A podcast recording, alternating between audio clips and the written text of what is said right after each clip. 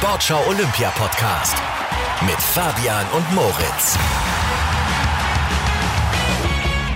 Hallo, da sind wir wieder. Hallo. Und in dieser Folge erzählen wir euch die märchenhafte Geschichte eines deutschen Trainers, der in einer Trendsportart für Japan an den Spielen teilnehmen wird. Es gibt Neuigkeiten aus der ARD, es gibt Entscheidungen, die es so in der Olympiageschichte noch nicht gegeben hat. Darüber sprechen wir gleich. Und wie geht es Leistungssportlerinnen und Sportlern, die Corona hatten? Boxerin Sarah Scheurich aus Schwerin war krank und kämpft sich jetzt zurück. Und sie ist nicht die einzige Top-Athletin, die das kennt.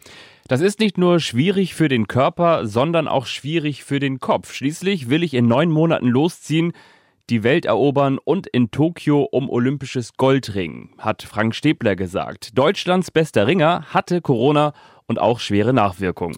Ja, zum Beispiel, dass er nicht mehr so leistungsfähig ist, wie er es vorher war. 20 Prozent, sagt Stäbler, haben ihm zu seinen Top-Leistungen gefehlt. Außerdem habe seine Lunge bei einem anschließenden Belastungstest gebrannt wie Sau, wie er sagt. Statt für die Spiele auf der Matte ranzuklotzen, muss Stäbler jetzt seine Bronchien und seine Lunge vier bis sechs Wochen mit Sprays behandeln. Selbst wo ich positiv erkrankt war dann und ich hatte eine Erkältungssymptome, war nicht schlimm für mich wie eine kleine Erkältung. Selbst da habe ich gesagt, okay, jetzt habe ich Corona, aber ist auch nicht die Welt. Und dann kam aber der, der, der Schock bei der Auswertung von der Leistungsdiagnostik der Einbruch und hat gezeigt, was das mit, meiner, mit meinem Körper, mit meiner Lunge gemacht hat und dass er doch ähm, gefährlich ist, man ihn ähm, auch, ähm, wie soll man sagen, wie soll man sagen, sich in Acht nehmen sollte und ihn einfach nicht unterschätzen sollte, diesen Virus. Und somit auch an alle Ungläubigen da draußen. Ich kann jetzt aus eigener Erfahrung sagen, es gibt den Virus, es gibt Corona, er hat Auswirkungen, auch wenn man es ja vielleicht nicht gleich sieht. Keiner kennt die Langzeitfolgen und somit rufe ich auf, um schützt euch und eure Liebsten. Mehr kann man, muss man nicht sagen. Ja, und auch die Sportlerin, mit der wir jetzt verabredet sind, hatte das Coronavirus und im Anschluss schwer damit zu kämpfen. Wir freuen uns jetzt im Sportschau Olympia Podcast auf Boxerin Sarah Scheurich, die EM-Zweite von 2014 und die deutsche Meisterin im Mittelgewicht und sie ist gerade schwer am Schuften da. Hallo Sarah. Hi. Wo, wo bist ja, du denn gerade? Krafttraining tatsächlich. Ah, okay. Ach, Krafttraining. Ja. kannst du das mal hörbar machen? Hast du da irgendwie ein paar Hanteln zum Klappern oder so? Ein bisschen Eindruck ja, Moment. machen. Moment. Äh, kann ein bisschen mit den Ketten rasseln hier. Ja, oh. Sehr schön. Das klingt vor allen Dingen auch danach, dass es dir inzwischen wieder besser geht. Das war nicht immer so und das war vor allen Dingen ja auch in den Medien wirklich damals ein fettes Ding im September. Ihr seid mit der Boxmannschaft, mit dem Kader nach Österreich gefallen, weil ihr eigentlich dachtet, Corona aus dem Weg gehen zu können, weil die Infektionszahlen in unserem Nachbarland so gering waren. Doch es kam am Ende anders. Corona, wenn man so will, hat euch komplett lahmgelegt. Uns ist da ein Zitat von dir hängen geblieben. Du hast gesagt, nach deiner Covid-Genesung nach zehn Minuten im Zimmer herumgehen war ich komplett kaputt. Ja, wie blickst du im Nachhinein auf deine Erkrankung? Was magst du dahingehend mit uns teilen? Aber also gerne alles. Ich habe das ja auch von Anfang an öffentlich gemacht. Und als ich das Zitat gesagt habe, da waren wir gerade noch in Österreich in Quarantäne und da war ich schon noch krank, hatte aber nicht mehr so schlimme Symptome. Aber wir haben auch gedacht, wir waren vorher eben im Trainingslager zwei, dreimal am Tag trainieren und dann den Körper auf Null runterfahren und sich gar nicht mehr bewegen, ist nicht nur gesund. Deswegen haben wir einfach versucht, ein bisschen im Zimmer umherzulaufen. Aber das war echt, also man hat gemerkt, dass der Körper krass davon äh, betroffen ist, beeinträchtigt ist. Man war einfach so kaputt nach so kurzer Zeit. Es hat halt auch echt ewig gedauert, bis man sich davon wirklich erholt hat. Was waren das für Symptome, die du hattest? Also ich würde sagen, äh, normale Grippesymptome, äh, ich konnte mehrere Nächte fast gar nicht schlafen. Ich hatte Kopfschmerzen, Halsschmerzen, leichten Husten, also diesen trockenen Husten und ähm, später auch Geschmacks- und Geruchssinn verloren. Und ja, man hat sich einfach komplett elend gefühlt, war richtig kaputt und ähm, ja, äh, Schnupfen, weiß nicht, habe ich schon gesagt, glaube ich. Und so wie bei einer Grippe, aber eben irgendwie körperlich, keine Ahnung, man war ziemlich am Ende einfach. Ja, wir haben äh, eben auch schon Ringer Frank Stäbler gehört, der auch gesagt hat, dass ihm danach 20 Prozent an Leistungsvermögen gefehlt hat. Wie war das bei dir? Also ich kann es jetzt nicht prozentual benennen, aber ich konnte eben erst nach über einem Monat wieder anfangen zu trainieren, weil ich vorher immer noch Symptome hatte. Also ich hatte echt mega lange noch mit so leichten Erkältungssymptomen zu kämpfen und dann zu früh zu beginnen kann eben mega gefährlich sein. Deswegen war ich insgesamt dann halt echt über einen Monat raus und da habe ich von null angefangen. Also da dann wieder einzusteigen mit der Ausdauer, mit dem Krafttraining, das war schon richtig hart und also das hat uns jetzt echt krass zurückgeworfen, weil man einfach ja die Zeit, die man davor trainiert hatte, quasi die war für die Katz. Und dann ja wieder quasi von Anfang anfangen. Und jetzt geht's dir wieder gut, komplett? Äh, ja, auf jeden Fall. Ich bin am Trainieren. Ich war jetzt auch eine Zeit lang raus, weil ich in einer psychiatrischen Klinik war, weil ich ADHS habe und da äh, Medikamente eingestellt habe quasi. Dadurch habe ich am Anfang auch oder die letzten Wochen auch nicht so normal trainiert, aber ich bin schon im Training. Und du hast eben schon gesagt, dass ihr dann quasi wieder bei Null anfangen musstet. Wenn ihr jetzt blickt auf euer ja, großes Ziel im kommenden Jahr, die Olympischen Spiele, was hat das jetzt so langfristig gesehen für Auswirkungen? Ja, vor allen Dingen, weil so ein Olympiazyklus normalerweise auch vier Jahre dauert, ne? Ja, also es ist sowieso mega krass, dass man durch Corona mit den Wettkämpfen so doll eingeschränkt wird, weil das ist bei uns äh, auch super wichtig, aber einfach, dass man jetzt quasi die Vorbereitung nochmal komplett wiederholen muss, wirklich über einen Monat nicht trainiert hat, ist jetzt für mich auch was ziemlich Besonderes. Ich hatte die letzten 15 Jahre, glaube ich, noch nicht einmal die Situation, dass ich äh, einen Monat gar nicht trainiert habe und dann, ja, also eigentlich sagt man, eine Woche krank sein ist in der Olympiavorbereitung schon schlimm und ein Jahr vorher, das ist nicht viel Zeit und dann so lange auszufallen und man weiß ja auch nicht, ob einen das jetzt noch länger beeinträchtigt und ähm, macht im Kopf ganz viel, man macht sich viele Sorgen. Wie wird das? Wird man komplett fit sein? Wird man ja die Vorbereitung auch weiter durchziehen können? Es können ja immer noch andere Sachen passieren jetzt durch Corona und ja, das ist schon, ähm, glaube ich, eine krassere Belastung als sonst wahrscheinlich. Neben der Folgen deiner Covid-Erkrankung, welche Veränderungen in deinem Körper nimmst du wahr? Also wenn du jetzt eben diesen Monat beschreibst oder ja, die, die Zeit nach diesem Monat, in dem du nicht trainieren konntest? Also für mich war es psychisch, muss ich ehrlich sagen, richtig, richtig schwer, als ich dann quasi, ich bin danach dann in die Klinik gegangen, eigentlich nur um meine ADHS-Medikamente einzustellen, aber ich habe dann auch wirklich eine schlimme Depression gehabt und bin froh, dass ich zu dem Zeitpunkt dann gerade in der Klinik war, weil die mir dort sehr gut helfen konnten. Aber ich glaube, dass mein Körper, also Depression ist ja auch ähm, nicht nur vom Kopf sondern auch körperliche Ursachen kann das haben. Und ich glaube schon, dass es auch damit zusammenhängt, dass ich vorher eben so lange nicht trainiert habe. Dann der ganze Druck, dass man sich Sorgen macht, wie wird das mit Olympia? Äh, schaffe ich das? Werde ich wieder fit?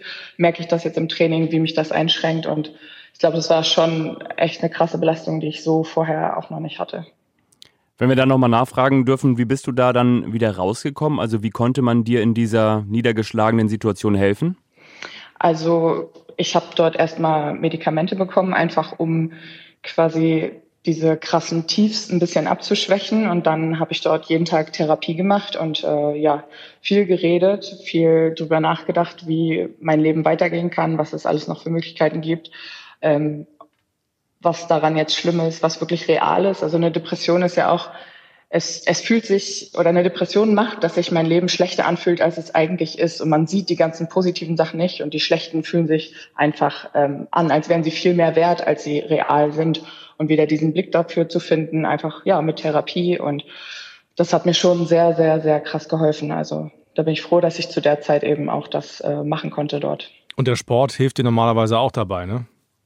Genau, das ist eben auch, also ich habe ADHS und der Sport war für mich immer irgendwie ein Ventil, was mich auch äh, was wahrscheinlich psychisch beruhigt hat und ähm, mich in meine Bahn gebracht hat, sag ich mal. Aber dadurch, dass er eben davor komplett gefehlt hat, war da eben alles durcheinander und das ja kam dann einfach echt dazu, mir sehr, sehr schlecht ging. Mhm. Wir wollen noch mal zurückblicken auf die Zeit, in der das Coronavirus da euch in Österreich erwischt hat. Da hattest du auch eine Auseinandersetzung, sage ich jetzt mal, mit eurem Sportdirektor, mit dem Sportdirektor des Boxverbandes, mit Michael Müller. Du hast ihn sozusagen verbal in den Schwitzkasten genommen. Und zwar hat er gesagt, man muss damit rechnen, dass sich Teile unseres Teams mit dem Virus infizieren. Du hast gesagt, ähm, du bist fassungslos über diese Aussage. Wie sehr hat das Vertrauen zwischen dem Verband und dir darunter gelitten und ist das inzwischen vom Tisch?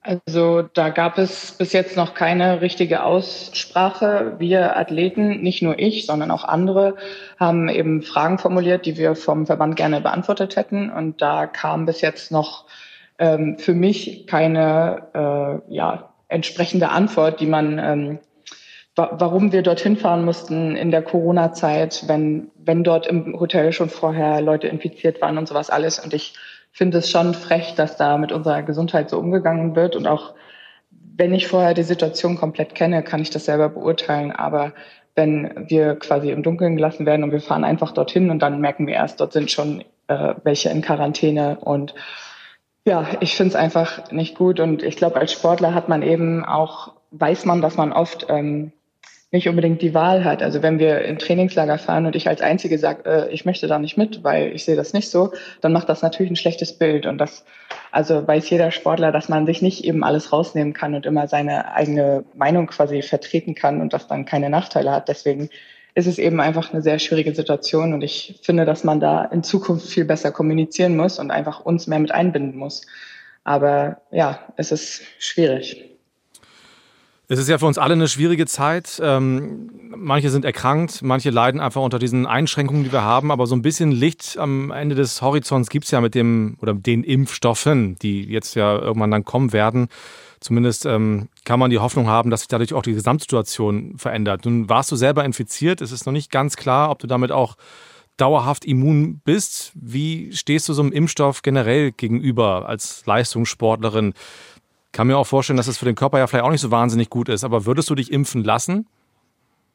Ich finde das echt eine krass schwierige Frage und bin froh, dass ich mich damit zwar jetzt beschäftigen kann, aber mich noch nicht entscheiden muss, weil ich ich weiß nicht, vor, am Anfang von Corona habe ich gesagt, ja, wenn die einen Impfstoff haben, lasse ich mich sofort impfen. Aber man weiß eben nicht, wie da die Spätfolgen sind, wie der Körper darauf reagiert. Und für uns ist das nun mal das Wichtigste, damit wir unseren Job ausüben können. Und ähm, ja, ich, ich muss da noch echt drüber nachdenken, aber ich, wenn ich die Wahl habe, dann würde ich mich nicht unbedingt gleich als erstes impfen lassen. Aber ja, mit den Olympischen Spielen, die für uns natürlich auch einen extrem hohen Stellenwert haben, ist es sehr schwierig, sich da zu entscheiden.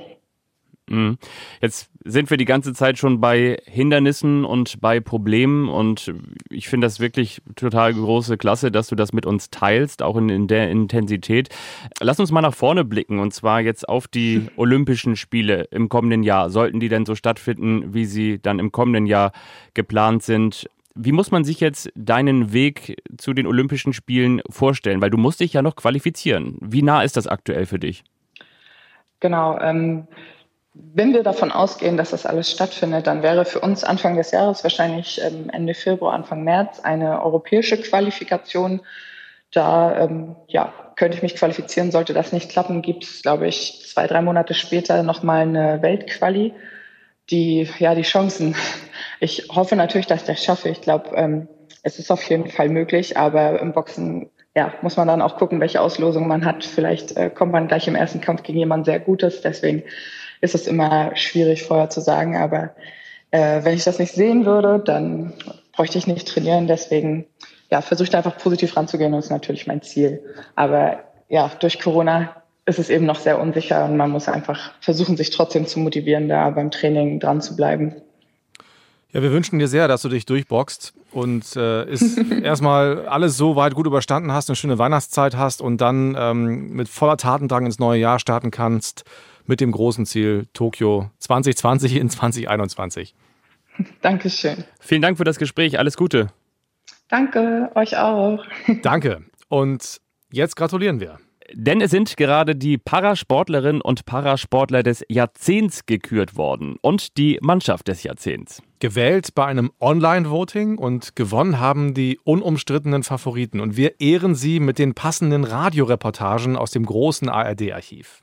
Parasportlerin des Jahrzehnts Anna Schaffelhuber, Skirennfahrerin. Sie ist auf dem Monoski unter anderem siebenmal Paralympicsiegerin geworden, fünfmal davon 2014 in Sochi. Gold medalist and Paralympic champion representing Germany. Anna Schaffelhuber. Das sieht sehr sicher, sehr souverän aus. Jetzt kommt sie zu diesem gefährlichen Sprung, bei dem bei den Herren schon viele Schwierigkeiten hatten. Sie schafft es aber mit ihrem Monoski diesen Sprung zu drücken, bleibt komplett in der Spur, verliert auch kein Tempo. Mit ihren beiden Krückschieren schafft sie es perfekt, die Linie zu halten und in den Kurven lehnt sie sich hinein, fast ein bisschen wie bei einer Motorradfahrerin sieht das aus. Nun kommt sie über die Kante, sie ist schon vom Zielhang aus zu sehen. Die letzten beiden Tore auch noch einmal eine perfekte Linie, 1,35, 69. Anna Schaffelhuber ist auf Position 1 und Anna Schaffelhuber müsste damit die Goldmedaille gewonnen haben. Ja, es hat gereicht. Parasportler des Jahrzehnts, Markus Rehm, Leichtathlet, dreimaliger Paralympicsieger, seit 2009 in großen Wettkämpfen als Weitspringer ungeschlagen, muss man sich mal vorstellen. Gold hat er unter anderem vor vier Jahren in Rio gewonnen. Markus Rehm aus Leverkusen, der Überflieger im Weitsprung. Er hat ein bisschen gebraucht, bis er in den Wettkampf reingefunden hat. Mittlerweile hat er 8,4 Meter zu Buche stehen. Das ist schon vor dem letzten Sprung die Goldmedaille.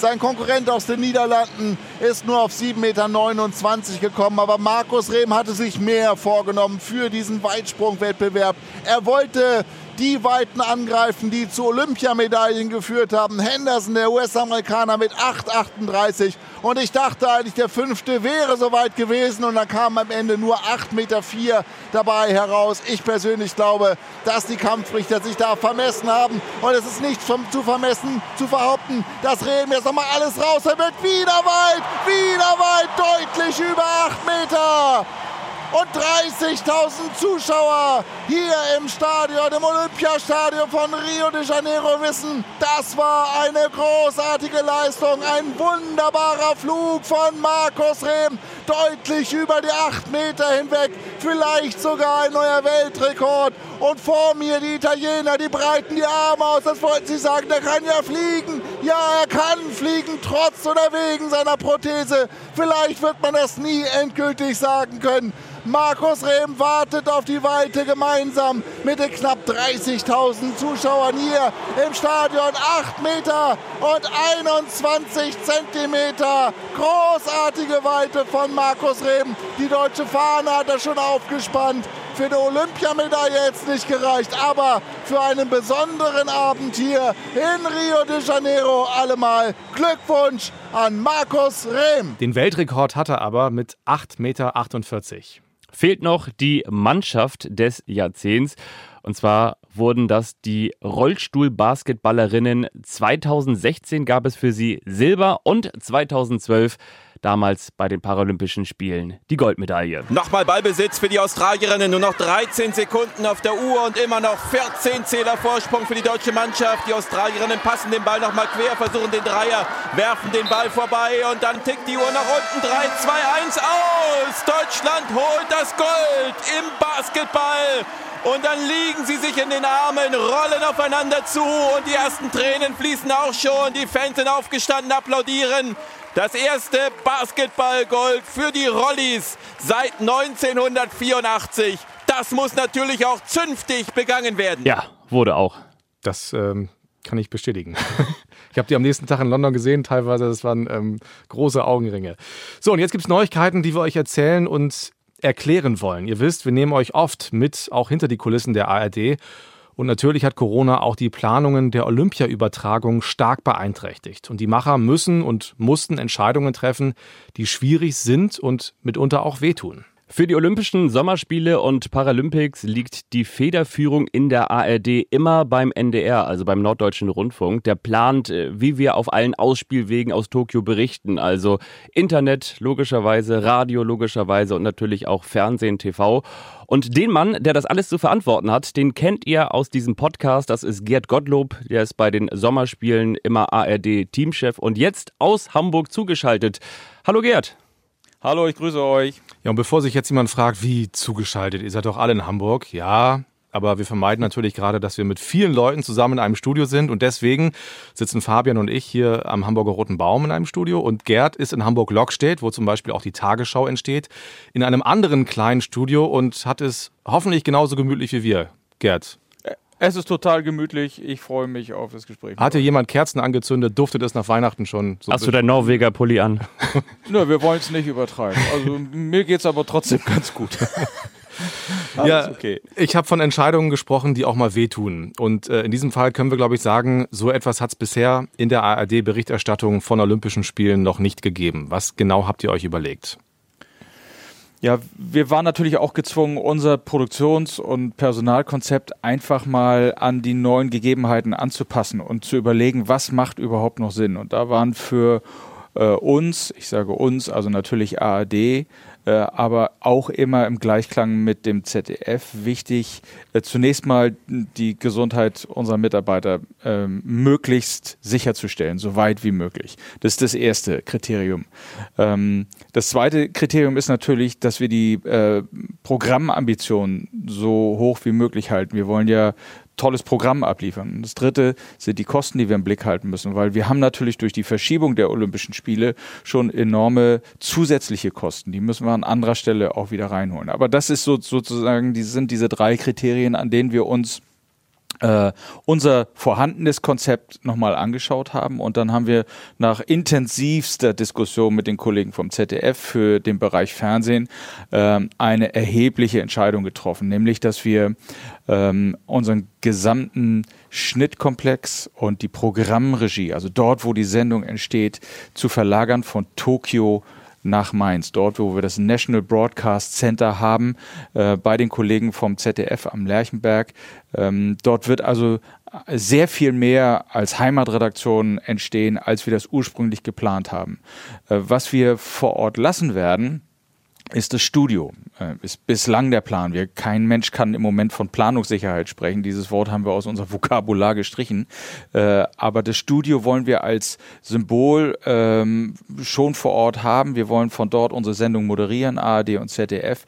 Äh, und natürlich auch möglichst Studiogäste äh, empfangen. Ob das so kommen wird, weiß jetzt natürlich auch noch keiner.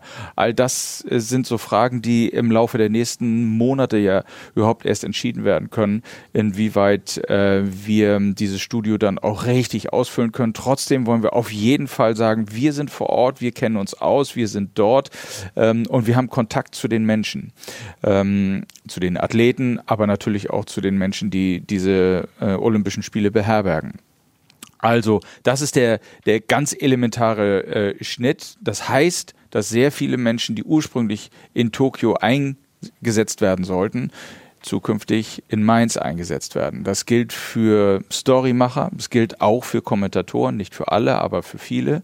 Ähm, aber wir werden trotzdem eigene Einblicke äh, aus Tokio sozusagen transportieren können. Wir haben äh, schon äh, auch Reporter, äh, Interviewer, Moderatoren vor Ort, die versuchen, die Eindrücke zu gewinnen und dieses Material dann äh, nach Deutschland spielen und dort werden dann Beiträge beispielsweise äh, entstehen. Und ähm, das ist eine eigentlich mittlerweile schon auch gelernte Produktionsweise, aber das ist eben sehr anders, als wir es ursprünglich geplant haben. Und beispielsweise auch ein Hans-Joachim Seppelt wird äh, vor Ort sein mit einem kleineren Team, ähm, wird aber auch mit eigener Kamera unterwegs sein können, sodass wir auch die Berichterstattung rund ums IOC und natürlich die Dopingberichterstattung gewährleisten können. Mhm.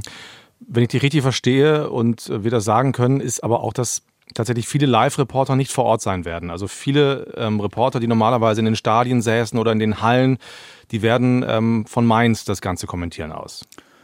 Das ist so. Ähm, das haben wir auch mit den Kollegen vom ZDF äh, besprochen. Einige Sportarten werden wir auch von vor Ort kommentieren und an bestimmten Stellen überlegen wir auch noch. Ähm, Leichtathletik beispielsweise muss man aus dem Stadion kommentieren.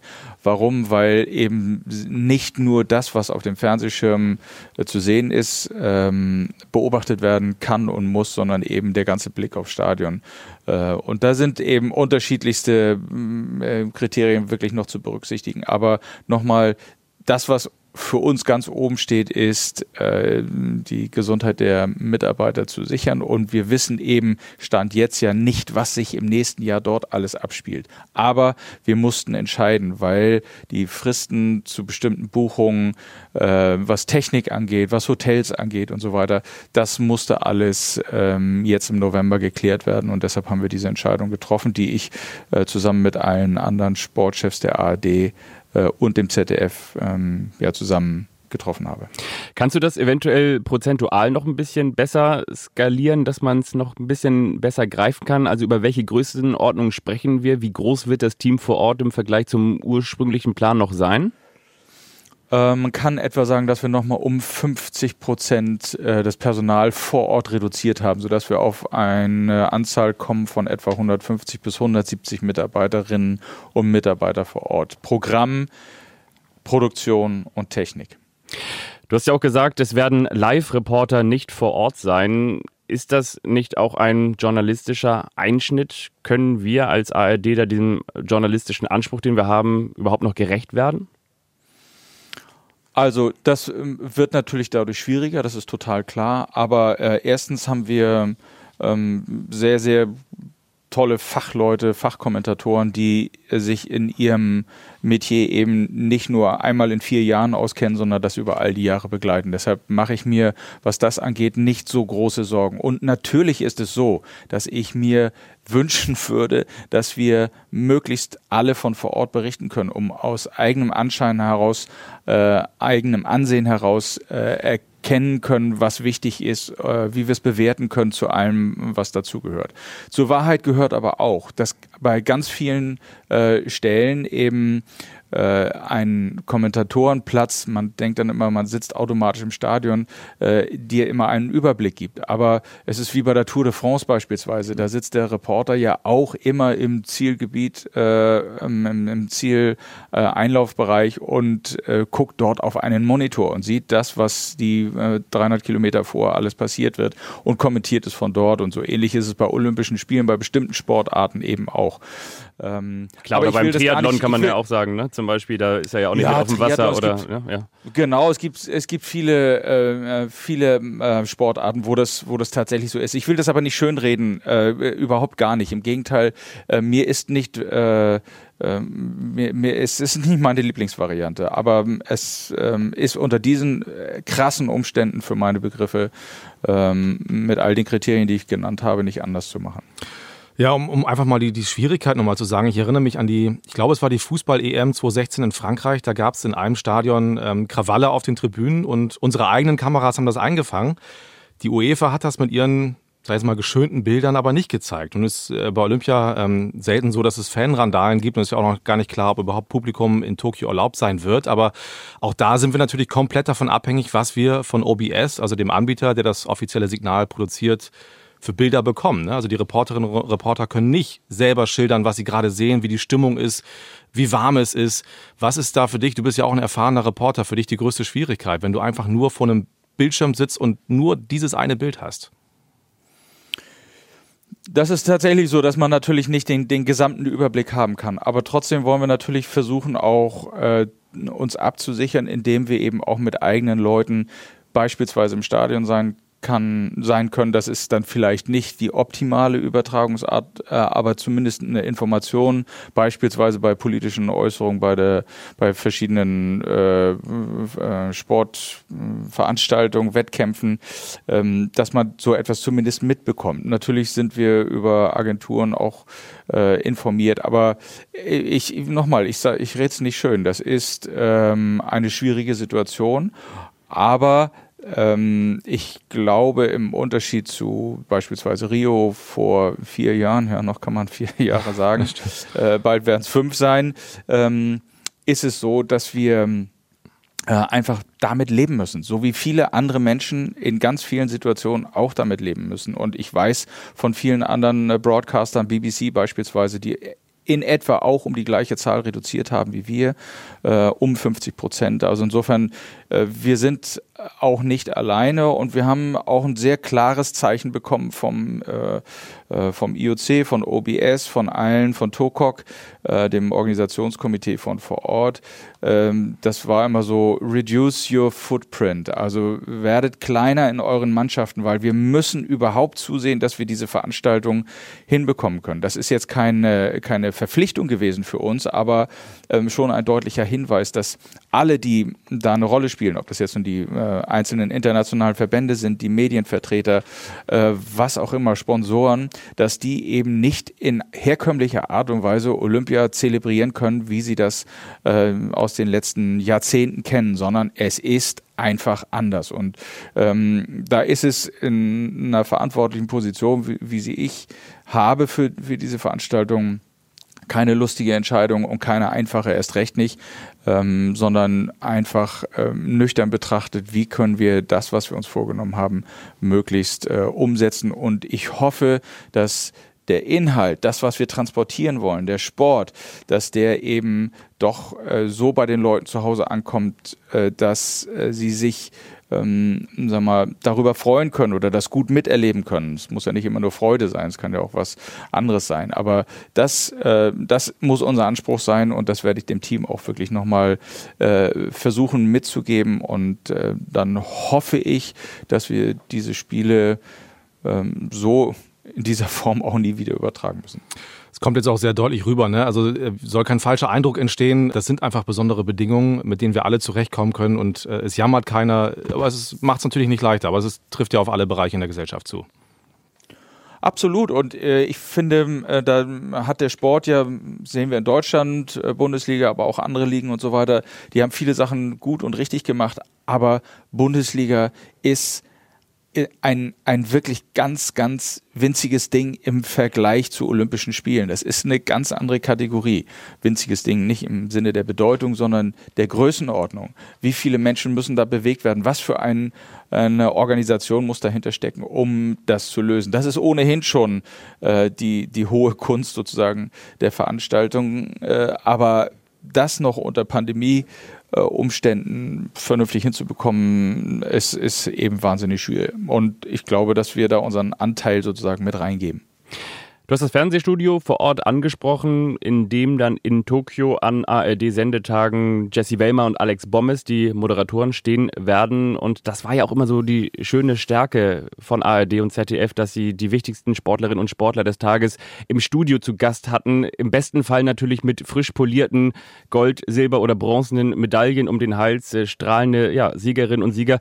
Kannst du schon einschätzen, ob das überhaupt auch möglich sein wird, dass man die da vor Ort hat? Es wird auf jeden Fall schwer, das, das, ist, das ist ja völlig klar. Vielleicht äh, dürfen die erst kommen, wenn sie wirklich mit all ihren Wettkämpfen durch sind. Ähm, wir haben da auch noch keine konkreten Hinweise, weder vom DOSB äh, noch vom IOC, wie das gehandelt werden soll. Klar ist doch aber, dass die ähm, sagen wir mal, die, die Sicherheit und die Gesundheit der Athleten während der Wettkämpfe, möglichst auch danach, äh, gewährleistet werden wird. Und zwar, indem sie eben auch in dieser äh, Hygieneblase äh, drin sind und äh, dort wahrscheinlich auch nur sehr schwerlich rauskommen können. Trotzdem äh, wird es ja interessante Gesprächspartner und Gäste geben, die werden wir dann auch einladen und eben auch klar machen, wir sind da und wir sind dicht dran. Und das ist das, was wir uns vornehmen. Äh, wie es konkret dann geregelt wird mit den Athletinnen und Athleten, kann man jetzt äh, noch nicht sagen, weil, weil, es ist ja auch noch ein kleines bisschen dahin. Wir gucken natürlich, was passiert. Ähm, mit dem Impfstoff, wie weit äh, kommt man da? Es gibt ja aber auch zum Beispiel äh, Athletinnen und Athleten, habe ich auch schon gelesen, die sehr skeptisch sind, ob sie sich überhaupt impfen lassen wollen. Also da sind viele Fragen noch offen, die können wir jetzt äh, Ende November, können wir die noch nicht beantworten. Gerd, wir bekommen gleich noch frische Eindrücke aus Japan hier von jemandem, der für Japan an den Olympischen Spielen teilnimmt und gerade dort war. Welche Signale bekommst du, bekommen wir vom IOC, was die Austragung der Spiele angeht? Das IOC scheint ja sehr entschlossen zu sein. Tokio scheint sehr entschlossen zu sein. Ähm, alle anderen haben immer noch ein relativ großes Fragezeichen. Aber das, was ich ähm, so wahrnehme, ich lese sehr, sehr viel und, und versuche natürlich irgendwie auf dem äh, besten Stand zu sein. Äh, sie werden es durchziehen wollen. Äh, und meine Vermutung ist, nur wenn irgendetwas ganz Katastrophales in Bezug auf diese Pandemie entsteht, ähm, dann äh, wird es nicht so kommen, werden die Spiele nicht kommen. Aber äh, im Moment glaube ich eher, dass es kommen wird. Letzte Frage von uns. Äh, freust du dich trotzdem noch auf die Spiele oder denkst du dir Augen zu und durch und irgendwie einen Haken dran kriegen? fällt mir im Moment äh, ein bisschen schwer, da, das, da Freude zuzulassen oder die kommt einfach äh, in dem Sinne nicht auf. Dafür sind die Entscheidungen zu groß, zu schwer. Ähm, hängt eine ganze Menge Geld auch mit dran. Ähm, ich selber werde ja auch nicht vor Ort sein, also ich werde keinen persönlichen Eindruck während der Spiele dort haben. Bin zusammen mit dem Programmchef Carsten Flügel äh, in Mainz. Ähm, logischerweise sind wir vor Ort vertreten, auch mit äh, Top-Leuten, äh, zusammen mit dem ZDF, aber ähm, ja, es wird anders, gehört zu meinen Aufgaben, werde ich machen und äh, wir werden uns in vielen Jahren das noch oft erzählen, was damals im Jahr 2020, 2021 passierte. Ja, das glaube ich auch. Gerd, vielen Dank, dass du Zeit für uns hattest und uns diese Gerne. interessanten Einblicke gegeben hast hinter die Kulissen der ARD. Vielen Dank. Vielen Dank. Gerne, macht es gut. Tschüss. So, und jetzt erzählen wir euch eine moderne Aschenputtel-Story. Als die bezeichnet unser nächster Gast seine eigene Geschichte selbst. Aber der Reihe nach. Es wird in Tokio ein paar neue Sportarten geben. Klettern, Wellenreiten, Skateboarden, Base und Softball und... Yeah, 3x3 Basketball. Kannst du von mir aus ruhig laufen lassen, ja. Ja. Ja, das IOC, das äh, International Olympic Committee, geht neue Wege und zwar um äh, junge Leute für Olympia zu begeistern. 3x3 Basketball ist eine moderne Form von Street Basketball. Und bei uns kommen da sofort Bilder in den Kopf. Also man sieht ein paar trainierte Jungs und Mädchen in so einem Hinterhof spielen, Ghetto-Blaste an, ein Korb hängt an einer Mauer, alles voller bunter Graffitis und dann geht's da so richtig ab.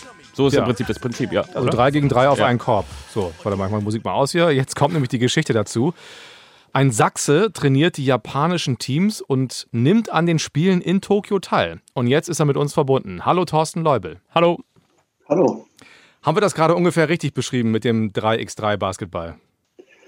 Naja, ich denke, das 3x3 hat mit dem, mit dem alten Streetball nicht mal so viel zu tun. Das ist mittlerweile eine richtig salonfähige Sportart geworden, die, die mittlerweile auch äh, viele Profis ähm, anzieht. Früher hätte man wahrscheinlich die, die Top-Spieler nicht auf dem Freiplatz bekommen, weil das einfach ähm, auch etwas zu hart und zu gefährlich gewesen wäre. Mittlerweile sieht man da Weltspitzenspieler auf dem, auf dem 3 X3-Spielfeldern rumspringen. Also das hat sich schon ganz schön gewandelt. Du bist ja Nationaltrainer Japans. Wie du das geworden bist und was 3x3 Basketball so spannend macht, das besprechen wir gleich. Jetzt kannst du uns aber erstmal erzählen, wie es gerade in Japan so ist. Du bist aktuell wieder zu Hause in Chemnitz, warst aber gerade für ein paar Wochen drüben. Wie geht Japan mit der Corona-Pandemie aktuell um? Ja, sehr streng. Also ich hatte, wir, wir, ich war das letzte Mal im, im März in Japan. Und ähm, ja, und ich habe natürlich nicht damit gerechnet, dass ich dann sieben Monate lang in, in Deutschland im Prinzip bin, weil ich einfach keine Erlaubnis hatte, wieder einzureisen. Also selbst als japanischer Nationaltrainer äh, hatte ich keine Einreisegenehmigung und musste dann der Dinge hier harren und, und schauen, was hier so passiert. Und jetzt durfte ich wieder, äh, weil natürlich jetzt auch Olympia wieder näher rückt. Ist ja noch doch nur noch ein paar Monate eigentlich, mehr oder weniger. Und man hat mir die Einreisegenehmigung erteilt, allerdings mit 14-tägige Quarantäne. Also das musste ich über mich ergehen lassen. Und als ich dann ja, die 14 Tage dann verbracht hatte im Hotel, im Hotelzimmer im Prinzip, und bin ich rausgekommen, habe da eigentlich nicht mal so viel davon gemerkt. Also dort sind die Dinge eigentlich wieder ganz normal. Also da, man kann wieder normal trainieren, die Restaurants haben geöffnet. Gut, die, die Leute haben alle Masken auf, aber das ist ja in Japan auch nichts Ungewöhnliches. Das sieht man ja im Frühjahr sowieso, dass sie da alle ihre Masken aufhaben. Also insofern ist dort eigentlich wieder weitestgehend Normalität eingekehrt. Wie viel von der Vorfreude auf Olympia ist in Japan noch geblieben? Was hast du so gespürt? Ja, na gut, das war natürlich erstmal ein Totalschaden. Die Euphorie war ja riesig vor, also vor 2020. Ähm, da gab es ja wohl über 90 Prozent Akzeptanz in der Bevölkerung. Und äh, ja, der, auch der Run auf die Tickets war, war immens. Und natürlich haben sie äh, durch die Pandemie etwas von der Euphorie verloren, weil sie natürlich erstmal andere Sorgen haben wieder. Und jetzt ist die Akzeptanz immer noch da, aber nicht mehr so, so groß, wie das sicherlich vor, vor dem Originaltermin gewesen ist. Hm. Wir haben eben von Gerd Gottlob, dem ARD-Teamchef, gehört, dass das IOC ziemlich klar sagt, die Spiele werden stattfinden. Die Frage ist nur, wie. Hast du den Eindruck, dass das auch die Meinung in Japan ist? Oder gibt es da mehr Skeptiker noch? Das ist eine gute Frage. Also ich, ich denke, dass äh, Spiele ohne Fans wahrscheinlich auf wenig Akzeptanz stoßen werden. Also wenn, wenn dort Fans erlaubt sind und das auch normale Sportveranstaltungen sein würden, dann denke ich mal, wäre die Euphorie riesig groß. Aber das sind jetzt auch gerade Zweifel, die so aufkommen, macht, machen denn Spiele äh, ohne Zuschauer überhaupt Sinn? Also das wäre natürlich dann wirklich echt der GAU, wenn das alles so bleiben würde, wie es jetzt aktuell auch in der Sportwelt äh, überall zu sehen ist. Aber in Japan gab es ja jetzt Wettkämpfe mit Zuschauern, das äh, hat ja ganz gut funktioniert, ne? Ja, also auch die, auch die Basketball-Saison ist ja wieder ganz normal angelaufen. Dort äh, sind die Hallen auch voll. Ja, das funktioniert. Also die, die Frage ist halt nur, ja, ne, also es funktioniert innerhalb Japans natürlich. In, ist eine, die haben den Vorteil, dass es eine Insel ist mhm. und die dort ihre, ihre eigene Sportwelt haben. Aber ja, die Olympischen Spiele sind nun mal keine nationale Meisterschaft. Da kommen ja schon ein paar Leute zusammen aus, aus aller Herren Länder. Und äh, mit Sicherheit wird man natürlich auch bis zum nächsten Sommer die Pandemie nicht komplett unter Kontrolle haben, weltweit. Hast auch wenn das in Japan vielleicht unter Kontrolle ist, bis dahin, oder jetzt schon unter Kontrolle ist. Mhm. Merkst du, dass du Probleme hast, diese Freude, die Vorfreude aufrechtzuerhalten oder freust du dich weiterhin ganz normal auf die Olympischen Spiele im Sommer? Ach, bei, bei mir ist die Euphorie natürlich äh, ungebrochen, weil es sind ja meine ersten Spiele. Ich meine, ich habe jetzt schon vier Weltmeisterschaften erlebt. Das ist auch was Tolles, aber Olympische Spiele ist für mich auch ein Debüt. Insofern ist das schon eine tolle, nach wie vor eine tolle Geschichte, egal wie sie stattfinden werden. Und man sieht da eigentlich nach wie vor ungebrochene Euphorie, was sie auch bei den Spielern. Ich durfte schon von Olympischen Jugendspielen berichten und da ist 3x3 Basketball schon zweimal im Programm gewesen und ich muss echt sagen, das macht Spaß. Also kleines Feld, äh, Tribünen an allen Seiten, 3 gegen 3 auf einen Korb. Das ist sehr telegen, das kann sehr spektakulär sein. Macht dir das auch mehr Spaß als normales Basketball? Na, das würde ich, soweit würde ich es nicht gehen. Ich meine, ich bin ja, ich komme ja aus, logischerweise aus dem 5 gegen 5. Das ja viele, also meine, meine komplette Karriere eigentlich äh, gecoacht auf, auf allen Ebenen. Äh, und, und im 3 gegen 3 bin ich jetzt, oder 3, 3x3 bin ich jetzt erst seit zwei Jahren. Aber ich finde es toll. Also es ist eine tolle, eine tolle Ergänzung. Äh, und ich habe es auch gemacht, weil ich einfach mal heiß war, auch auf einen Wechsel, mal etwas anderes zu erleben. Und es war auch eine gute Entscheidung weil äh, nicht nur natürlich auch die Euphorie riesig ist, also die, die Stimmung ist, ist Wahnsinn. Also wir haben ja jetzt in Japan auch das, das World Tour Final gespielt, ähm, jetzt schon zum, zum zweiten und dritten Mal. Und es war einfach gigantisch. Da waren, glaube ich, an, an einem Wochenende um die 40.000 Zuschauer da. Das war schon, war schon gigantisch. Also auch diese, diese Arena, die die für Olympia gebaut haben, ist, glaube ich, die größte mobile Outdoor-Arena der Welt, ne, mit, glaube ich, 6000 Sitzplätzen. Das ist schon, schon Wahnsinn, was da so für eine Stimmung aufkommt. Ähm, aber was, was, was mich jetzt als Trainer daran begeistert, ist, dass es ja ähnlich wie im Tennis ist, dass man die, die Spieler vor dem Spiel trainiert und wieder nach dem Spiel coacht, aber nicht während des Spiels. Also man ist dort, man hat dort keinen Einfluss auf das Spiel. Und das ist eigentlich das Interessante daran, dass man ja im 5 gegen 5 mehr oder weniger ein Control-Freak ist und sich oftmals als Trainer als Coach für wichtiger hält, als man wirklich ist. Am Ende des Tages müssen ja die Spieler das Ding auf dem Spielfeld ziehen und der Trainer hat eigentlich nur wenig Einfluss äh, während des Spiels. Es geht eigentlich um die Vorbereitung.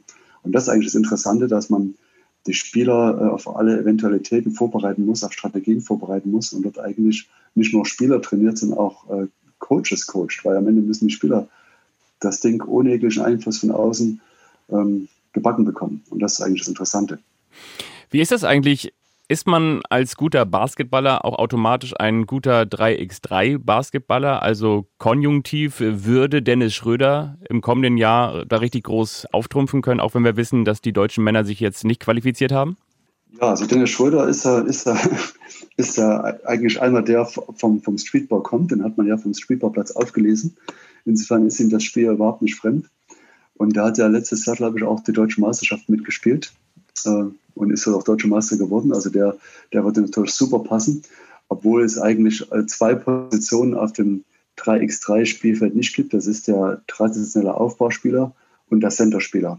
Und das hat den Grund, der Centerspieler ist einfach viel zu langsam für das Spiel. Das ist ein unheimlich schnelles, knackiges Spiel, wo, wo, es, wo es nur auf Tempo geht und um individuelle Fähigkeiten. Und das sind die Langen ja meistens nicht ganz so gut. Ähm, und, und der Eins, also der Aufbauspieler, wird im Prinzip nicht so sehr gebraucht, weil es dort weniger um Strategie geht, Man braucht also nicht diesen Regisseur auf dem Spielfeld. Dort geht es äh, um, um, schnelle Entscheidungen, um Tempo, um, um individuelle Fähigkeiten. Aber auch das ist ja Dennis Schröder genau nicht. Da ist er eigentlich nicht unbedingt der, der traditionelle ähm, Aufbauspieler, der Regisseur, wie man ihn kennt. Das ist ja auch eher der, der temporeiche Athlet, der durch individuelle Stärke besticht und spielt jetzt beim Glamour-Verein von den LA Lakers. Ja, also doppelt schade, dass die deutschen Männer sich nicht qualifiziert haben. Die Frauen haben aber noch die Chance. Ganz generell, wie populär ist denn 3x3 in Japan? Sehr populär, denn Japan ist äh, der eigentliche Pionier. Das war einer, neben der Mongolei eigentlich einer der ersten Länder, die, die das überhaupt äh, gespielt haben, die die Kraft des 3x3 zeitig erkannt haben. Denn es ist ja, deswegen hat es, hat es die FIBA ja auch so gepusht, es ist ja am Ende ein, ein Werkzeug, viele, viele neue Mitglieder zu gewinnen und vom Basketball zu begeistern. Und das hat man in Japan auch ganz gut geschafft. Dort schießen die Profivereine wie die Blitze aus dem Boden. Und äh, dort gibt es auch schon eine, eine sehr attraktive Japan-Tour, also mit, mit professionellen Basketballteams. Und das auf beiden Feldern, also Damen und Herren. Und das ist schon, schon gewaltig, was da für eine Bewegung losgetreten wurde. Und äh, ja, ja, der japanische Verband hat sich als Zielstellung gesetzt, jetzt äh, eine Million registrierte Mitglieder zu gewinnen. Und das wollen sie in den nächsten zwei Jahren schaffen. Und das ist schon eine gewaltige Nummer, wenn man überlegt, dass der Deutsche Basketballbund ja gerade mal 200.000 Mitglieder hat. Ähm, ja, und der japanische Verband dann die fünffache Mitgliederzahl hätte, dann wäre das schon eine gewaltige Nummer. Ja, man kann sich da vorstellen, ne? also unter normalen Umständen ähm, ist ja auch immer noch eine Möglichkeit, die im Raum steht, nächstes Jahr Zuschauer zuzulassen. Ich habe das eben schon gesagt, das ist spektakulär, es ist eng, es ist laut und man kann sich richtig vorstellen, was dann abgehen würde ne, bei diesem Turnier. Zumal ihr ja auch ganz gute Chancen habt. Ne? Also ihr habt ja letztes Jahr seid ihr U23 Weltmeister geworden. Die Frauen gehören zu den Medaillenkandidaten. Ich kann mir vorstellen, dass das auch so ein Hotspot werden könnte bei den Spielen. Ja, die Begeisterung ist riesig. Also wir haben, wie gesagt, auf diese, ich glaube, auf diese 6.000 oder 7.000 Tickets, ähm, äh, also diese Lotterie, die es da gab, äh, für diese 7.000 Tickets, für das 3x3 gab es wohl über 100.000 Nachfragen. Wahnsinn. Also im Prinzip ist, ist dann jedes Spiel ausverkauft. Wir haben, ich selbst als, als Coach habe keine Chance, dass meine, meine Familie mitkommen würde zu den Spielen, dort überhaupt Karten zu bekommen. Das, das sagt schon viel aus. Mhm. Aber natürlich schon äh, ist es schon, schon schön zu wissen, dass da so eine Begeisterung da ist, so eine Euphorie. So, und jetzt wollen wir natürlich wissen, wie kommt es, dass ein Mann aus Chemnitz Nationaltrainer in Japan wird? Hm. ja, das ist eine lange Geschichte. Also, ja, wir haben Zeit, ähm, ein bisschen. Bin, ja, okay. Also ich bin ja, ich bin ja äh, Chemnitz oder Karl-Marx-Städter eigentlich. Mhm. Äh, hier, hier, hier, hier geboren gewesen und habe schon vor der Wende Basketball gespielt. Und soweit es da ging, es war ein, ein nicht geförderte, eine nicht geförderte Sportart, weil ja äh, unsere Regierung ja immer nur auf Medaillen geschaut hat und, und da war ja Basketball komplett unattraktiv. Ja, zwölf Spieler, maximal eine Medaille und nie die goldene. Ja, das war dadurch eigentlich äh, eine nicht geförderte Sportart gewesen. Und habe aber trotzdem schon als 15-Jähriger meine, erste, meine ersten Schritte als Übungsleiter gemacht, habe dann auch die ersten Übungsleiterscheine, Trainerscheine zu DDR-Zeiten gemacht. Das war sehr attraktiv. Ähm, es war eine gute Ausbildung, ohne Frage. Äh, und dann kam die Wende, da war ich 17, 18 und dann standen die Türen offen. Und ja, bin dann ganz sehr zeitig auch in diesen Profi-Basketball im Prinzip reingerutscht und habe dann auch die Niners, also die Chemnitz Niners, die jetzt in der ersten Liga spielen, selbst mitgegründet. Also ich war einer von vier Gründungsmitgliedern und eigentlich der, die, die treibende Kraft, dass es passiert, dass man also in der Stadt auch die Kräfte bündelt. Und ähm, ja, bin dann auch äh, sehr jung dann auch dort Head Coach geworden. Und so hatte ich dann eigentlich dann 2000 gedacht, du bräuchtest mal einen Tapetenwechsel. Und habe ich eine Basketballzeitung aufgeschlagen und eine Annonce gelesen und gesehen, dass die in Saitama, also so eine Präfektur, wie, wie bei uns im Bundesland, da einen Sportberater suchen, also eine Art Landestrainer. Da warst du, ja, um das kurz, Stelle, da warst du 27, 28 etwa, ne? Genau, das war, das, da war ich, ja, genau, das war 2028, genau. Ja, und habe mich auf die Stelle beworben. Das wurde, wurde, direkt über die Botschaft in Berlin, die japanische Botschaft in Berlin, ausgeschrieben. Und äh, komischerweise wollten die einen Ossi haben. die sagen, ne, die, die, die Japaner sind, dem, sind der, der ostdeutschen Mentalität sehr nahe und wir wollten unbedingt einen Ostdeutschen haben bisher noch keinen Qualifizierten gefunden. Und ich habe mich damals als ja, aktiver ja, Landestrainer, damals war ich Landestrainer in Sachsen, mit einer A-Lizenz ausgestattet, dort beworben und da war ich die erste Wahl. Ja, und habe den Job bekommen. Und damit habe ich im Prinzip meine, meine ersten Schritte in Japan unternommen. Und so kam es dann, dass ich da zwei Jahre im Prinzip als Landestrainer gearbeitet. Bin dann wieder zurück nach Chemnitz, habe dann wieder vier Jahre hier in der zweiten Bundesliga die Niners gecoacht. Und dann kam 2006 eigentlich die, die Sensation, dass dann das Werksteam von Toyota, die waren damals Meister. Damals war der Headcoach John, John Patrick, der jetzt in Ludwigsburg Headcoach ist. Ähm, und äh, die haben damals halt einen, wieder einen, einen, europäischen Trainer gesucht oder einen deutschen Trainer gesucht, der sich mit Japan auskennt. Und da gibt es natürlich so viele, die sich mit Japan auskennen, die Kultur kennen. Ja, und so haben die mir damals als publischer Zweitligatrainer Prinzip das, das Angebot gemacht, Cheftrainer bei Toyota zu werden. Lief dann auch ganz gut. Da ähm, bin ich damals Meister geworden und Pokalsieger, gleich im ersten Jahr. Und das war so im Prinzip der, der Türöffner in den Verband. Da hat man gesehen, da ist ein, ist ein junger Trainer, der halbwegs gerade auslaufen kann und hier auch äh, mit, mit Japanern gut arbeiten kann.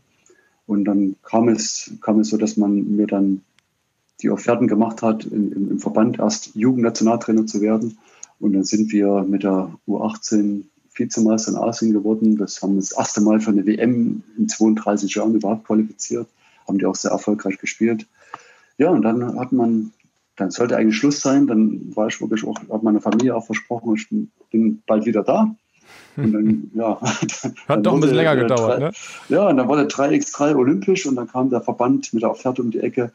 Ähm, wie sieht es denn aus? Wärst du bereit, das olympische Programm zu, zu, zu betreuen? Also nicht nur als Cheftrainer, sondern auch, auch als sogenannter Director Coach, dass ich im Prinzip verantwortlich bin für die Entwicklung des kompletten Programms. Und das war natürlich eine schöne Herausforderung.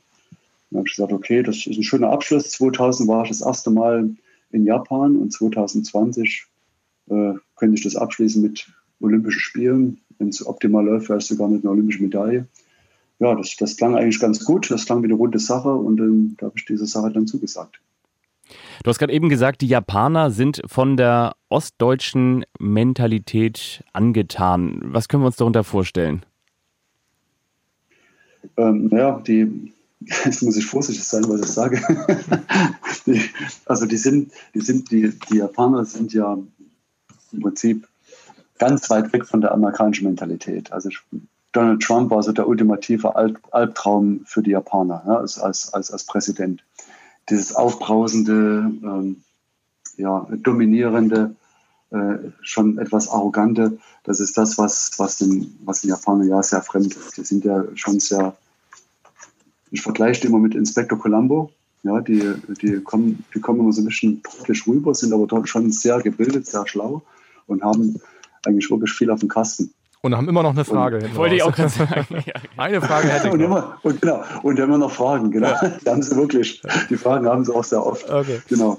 Ähm, und, ähm, und, und die, die, und, und die Ossis sind ja im Prinzip so ähnlich, ja, von, der, von der Grundmentalität.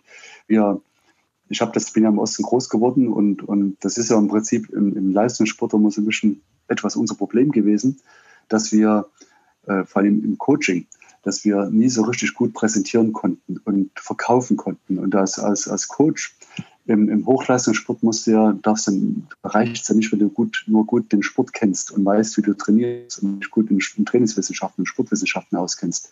Du musst heutzutage ein, ein, guter Verkäufer sein, dass du also deine Ideen verkaufen kannst. Ja? Nicht nur deinen Spielern gegenüber, auch Sponsoren gegenüber, Management gegenüber, Medien. Ja? Und und das ist ein bisschen unser Handicap. Aber genau das kommt, das ist in Japan eigentlich hoch angesehen, dass man kompetent ist, aber das nicht alle drei Minuten herauskehrst, wie erfolgreich du bist, wie gut du bist. Understatement. Ähm, ja, genau, dass du im Prinzip ähm, alles weißt und ähm, obwohl die schon auf Hierarchie stehen. Ja, das mhm. ist ja schon eine Gesellschaft, die durch Hierarchie so lebt, aber, aber das, das Bescheidene und auch etwas Demütige, Demut ist ja das, was die ganze japanische Gesellschaft irgendwo prägt. Das ist uns auch durch unsere ganze Geschichte im Osten eigentlich schon äh, in, die, in die Wege gelegt worden. Das kommt da ganz gut an. Und, mhm. äh, und das ist auch, denke ich, ein, ein Teil des Erfolges, des, des japanischen Erfolges. Sprichst du eigentlich Japanisch? Also ich sag mal so, ich kann, ich verstehe fast alles, äh, was, was, was erzählt wird. Okay. Also wenn, wenn wir Meeting, wenn wir Meetings sitzen, dann brauche ich keinen Dolmetscher mehr, der dann eigentlich übersetzt, was dort erzählt wird. Ich bekomme die Contents im alle mit. Äh, jetzt auf hohem Niveau Vorträge zu halten, dafür reicht mein Japanisch nicht. Also ich mache im Prinzip alles, alles in Englisch und das wird dann übersetzt in das, in das Japanische. Und du hast, wie, machst du das? Du sagst, Englisch sprichst du dann, ist jetzt in Japan ja auch nicht so verbreitet. Wie, sprichst du mit deinen Spielerinnen und Spielern? Die musst du ja auch mal emotional packen.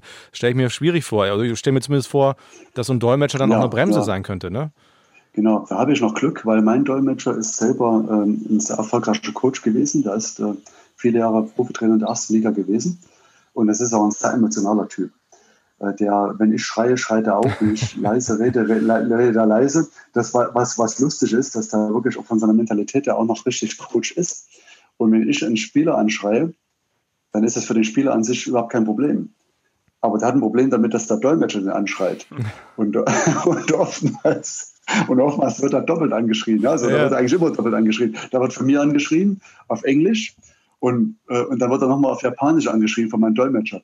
Und dann oftmals kommt es dann auch zu Konflikten, dass der, der Spieler dann den Dolmetscher zurück anschreit und das Dolmetscher sagt, hey, ich, ich, ich war das gar nicht, das kommt nicht von mir. Ne? Also ja. genau, genau. Mein, der Coach hat ein Problem mit dir, nicht ich. Ich ja. übersetze nur. Und schreit dich dann der Dolmetscher wiederum auch an?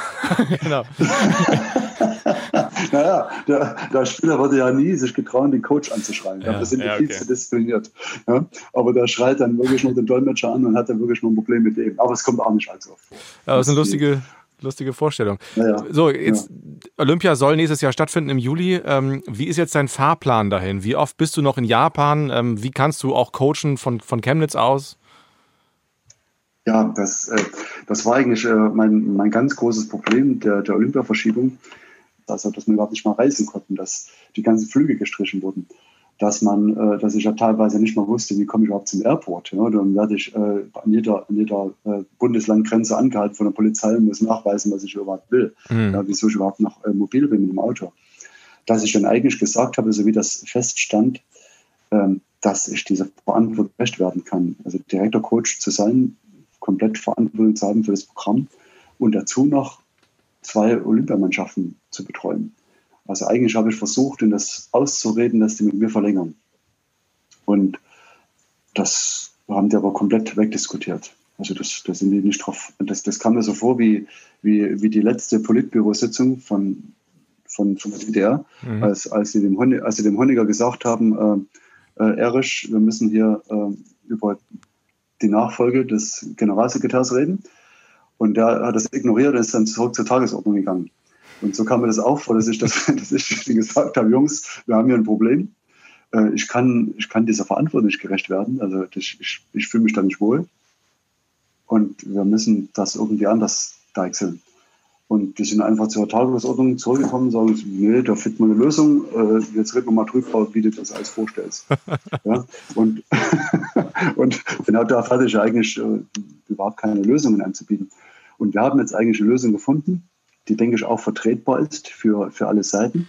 Und die sieht so aus, dass ich jetzt die nächsten Monate, die nächsten drei Monate, also bis Ende Februar, jetzt nicht mehr in, in aktiven Headcoach-Pflichten bin, sondern nur noch in, dieser, in einer Supervisor-Position. Das heißt, ich mache das komplette Konzept. Ich gebe die Trainingsinhalte vor, auch die Übungen, die wir fahren, ähm, ja, wenn, wenn, wenn Spiele wären, wie wir die angehen wollen vom Spielkonzept. Ähm, und jetzt sind meine Assistenztrainer äh, berufen, erstmal die Headcoach-Studies zu übernehmen auf dem, auf dem Parkett. Ähm, damit habe ich jetzt den, den Druck von, von mir genommen und auch vom Verband. Aber äh, ab März bin ich dann, wenn es im Prinzip in unmittelbare äh, Olympia-Vorbereitung geht, dann auch mit den internationalen Wettkämpfen, die werden wahrscheinlich auch nicht vor März stattfinden, bin ich dann wieder äh, komplett in der Verantwortung. Und nach den Olympischen Spielen, Mission completed, also alles erreicht, alles erledigt und dann ist vorbei, Schluss, aus? Ja, also das ist, das ist eine Frage, die ich mir auch so oft gestellt habe und, und mir auch der Verband äh, gestellt hat. Was ist, wenn du jetzt Olympia Gold holst? Was ist, wenn wir jetzt unsere, unser Ziel erreichen? Da machst, du, da machst du den Honecker, da bist du weg. Da, genau, da, da bin ich an Chile. Genau. Nee, äh, nee, es ist einfach so, dass dass die Entwicklung, ich bin ja jetzt zehn Jahre im Verband, so lange hatte ich ja nie vor, so lange hatte ich eigentlich überhaupt nicht vor, irgendwo zu sein, weil das einfach eine ganz ungesunde Geschichte ist. Also das, das, das sieht man jetzt auch äh, denke ich, vielleicht auch nur meine persönliche Meinung, aber das sieht man jetzt auch im Fußball, denke ich. Wenn, wenn man das so sieht, ja, das, äh, ich respekt, respektiere ja Joachim Löw unheimlich als Trainer, was er geschafft hat. Das ist eine super Sache. Ja. Aber man sieht, dass wenn man zu lange in einem Programm ist, schleifen sich gewisse Dinge ein, die einfach nicht gesund sind. Und so ist das, so sieht man das ganz oft auch in der Bundesliga, man sieht es bei Nationalmannschaften, wenn man zu lange in Verantwortung steht und vor allen Dingen, wenn man sehr erfolgreich war, dann ist man irgendwo unantastbar. Ja, und, und das ist bei mir jetzt in Japan irgendwo passiert, dass ich natürlich jetzt die letzten zehn Jahre extrem erfolgreich war. Das ging schon mit den, mit den Nachwuchsnationalmannschaften los. Dort hatten wir historische Erfolge gefeiert. Dinge, die in den letzten 30 Jahren nicht passiert sind. Wir waren auf einmal sehr erfolgreich. Wir haben NBA-Spieler produziert. Das gab es ja auch nicht, dass wir auf einmal Spieler haben, produziert haben, die Nummer 9 Draft in der NBA waren, mit Hachimura zum Beispiel. Wir haben in der Weltspitze mitgespielt. Wir sind Weltmeister geworden mit der U23, der erste Weltmeistertitel überhaupt für Japan. Ja, und in so einer Gesellschaft, wo, wo, wo Name und Erfolg so eine ganz wichtige Rolle spielen und auch Hierarchie, ja, dann, dann wird man überhaupt nicht mal hinterfragt. Dann ist alles, was man, was man sagt, Gottesurteil. Dann ist alles, was man sagt, Gesetz. Und, und das ist natürlich eine Katastrophe für den Leistungssport. Das ist auch eine Katastrophe für, für, für Erfolg, ja, dass man nicht mal hinterfragt wird. Und es ist auch eine, eine, Katastrophe für mich eigentlich als Trainer. Ja. Man, man, man ist in dieser Komfortzone drin. Und äh, irgendwann ist man als, als Mensch ja immer irgendwo auch faul. Ja, man muss sich immer selbst in, in den Hintern treten, dass man aus dieser Komfortzone selbst rauskommt. Und wenn natürlich null Mediendruck da ist, wenn, wenn äh, null Druck von Verbandsseiten da ist, wenn man nie hinterfragt wird, weil man so, ein, so einen Status hat, dann ist das auf Dauer nicht gut. Und deswegen muss eigentlich, egal wie das nächstes Jahr bei Olympia ausgeht, auch wenn dort hoffentlich wieder die großen Erfolge kommen, äh, da, da, arbeiten wir natürlich hart drauf hin, äh, wird definitiv 2021 zumindest in so einer Position, Cheftrainerposition, Schluss sein. Also denkbar ist, dass man immer noch beratend zur, zur Seite steht und dem Verband immer noch hilft. Natürlich wird man die Brücke nicht komplett abbrennen, aber dass ich dann immer noch Cheftrainer einer Nationalmannschaft in Japan bin, ist ziemlich ausgeschlossen. Dann wünschen wir dir sehr, dass du einen goldenen Abschluss hast im kommenden Jahr. Erstmal, dass die Spiele überhaupt stattfinden. Ähm, das ist, glaube ich, gerade für, ich sagen, für euch Japaner, aber ich nenne dich jetzt mal Halbjapaner, wichtig, dass das äh, alles gut funktioniert und dass die Spiele stattfinden und dass ihr erfolgreiche Spiele habt. Und es ist sehr toll, dass du uns von deiner Aschenputtel-Story erzählt hast. Ja, danke. So, danke für die Möglichkeit, ähm, das hier so mal darstellen zu können. Ja, Aschenputtel hin oder her. Also am Ende äh, muss, man, muss man hart dafür arbeiten. schön, dass ich die Chance bekommen hm, habe. Glück ist natürlich immer dabei. Ja, und äh, ja, ich hoffe, dass, dass das alles so schön weitergeht, auch nach mir. Ja, wünschen wir dir eine schöne Vorweihnachtszeit, bleib gesund und alles Gute. Danke. Tschüss. Ja, und das war's für diese Folge. Schön, dass ihr dabei wart. Wir hören uns in zwei Wochen wieder. Jeden zweiten Dienstag kommen wir neu raus. Wir wünschen euch eine schöne Vorweihnachtszeit. Bleibt gesund und auch gerne Olympia interessiert. Bis dahin. Tschüss. Tschüss. Ich fass das nicht! Den Sportschau Olympia Podcast findet ihr unter anderem auf sportschau.de und in der ARD Audiothek.